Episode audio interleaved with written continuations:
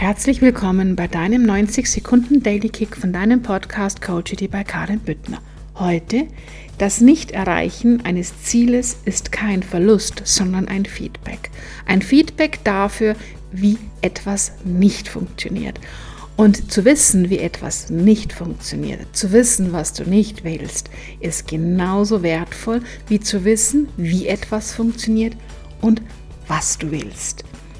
Nutze diesen Feedback, um einen neuen Weg zu suchen, zu finden oder vielleicht sogar dein Ziel nochmal zu überdenken, ob es auch wirklich dein wahres Herzensziel ist und aus welchen Beweggründen heraus du dieses Ziel nämlich erreichen möchtest. Und ich möchte an dieser Stelle nicht nur an Thomas Edison erinnern, der für uns die Glühbirne unermüdlich erfunden hat, sondern auch an Walt Disney, der bei über 300 Banken war. Ich glaube, es heißt, es waren 367.